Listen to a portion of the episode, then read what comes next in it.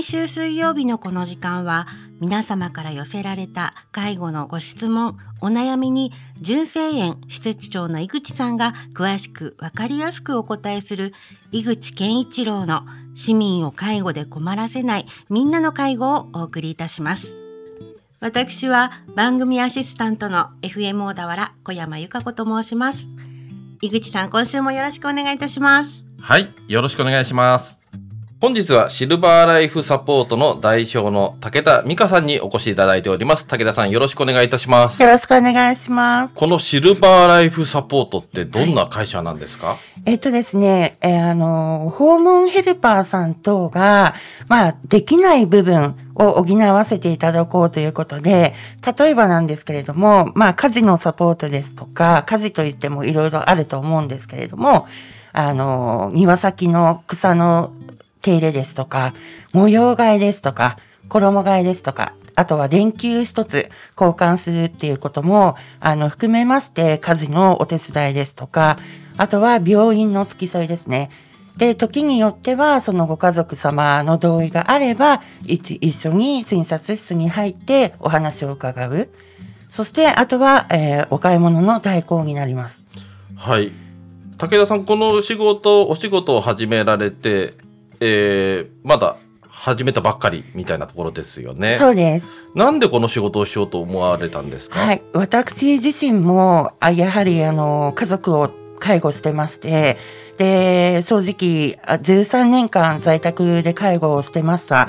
でその間にまあ自分たち家族の崩壊も経験しましたし、あとは私自身のことなんですけれども、ちょっと父を事故で突然、あの、持っていかれまして、何もしてあげられない状態の中で、やはりその13年間の、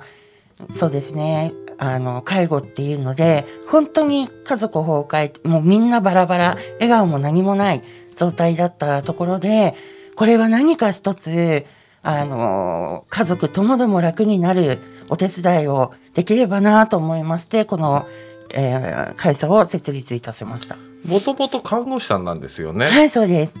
はい、看護をしながら介護をしてたということですか？そうです。そうです。はい、まあいろいろたご、えー、大変だったというお話をお聞きしましたけれども、どんなことが大変だったとかありますか？やはりあのー、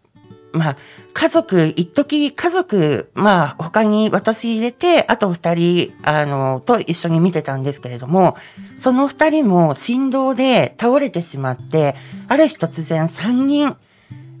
一人で抱えたんですよね。で、やっぱり夜勤明けですとか、そういった時って、やっぱり眠たい中でも、まあ、三人の、こう、平等に見なきゃいけないっていうところと、やっぱりどうしても、あの、ヘルパーさんの頻度、回数、頻度ですとか、そういったところで、あ、もうちょっと、こう、いろいろな工夫、まあ、あの、デイサービスに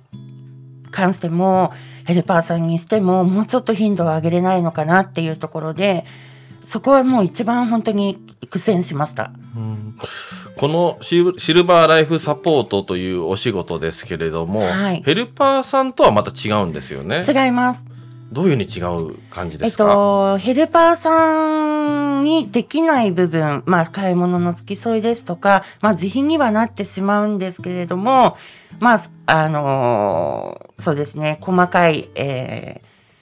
まあ、草、まあ、先ほども言いましたけど、草木の手入れだとか、そういったヘルパーさんが補えない部分は、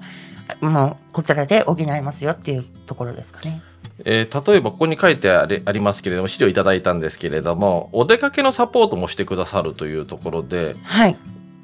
お出かけ一緒に行ってくれるってことですか、ね、そうですそうです。でまあ特に独居のあの単身のお年寄りの方ってまあ食べることが大好きなのとかお出かけ行きたいんだけど一人じゃねっておっしゃる方も中にはいらっしゃいますし、で、もしよろしければ、あの、私たちでよければお付き添いしますよっていうところと、あとは一人で、あの、お墓参りに行けないので、付き合ってくださいとかっていう方もいらっしゃいますね。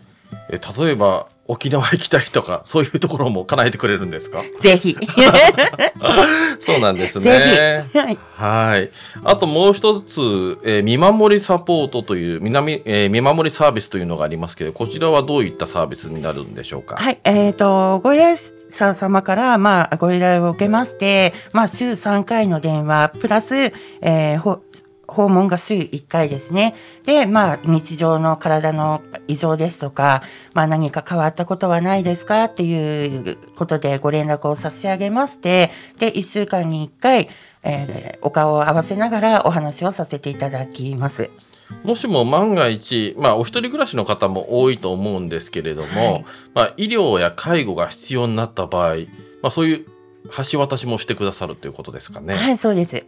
えーもし介護に、まあ、必要だとする場合には、えー地域包括センターとは連携を取れてますので、まあ、そちらの方に、あの、一緒にご相談をさせていただきます。で、医療の方も、まあ、元々の職柄ということもありますので、まあ、まずは、あの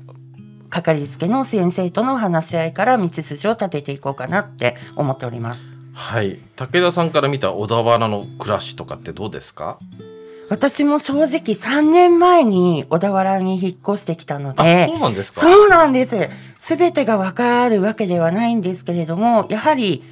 まあちょっとご高齢の方が多いのかなっていうところと、ま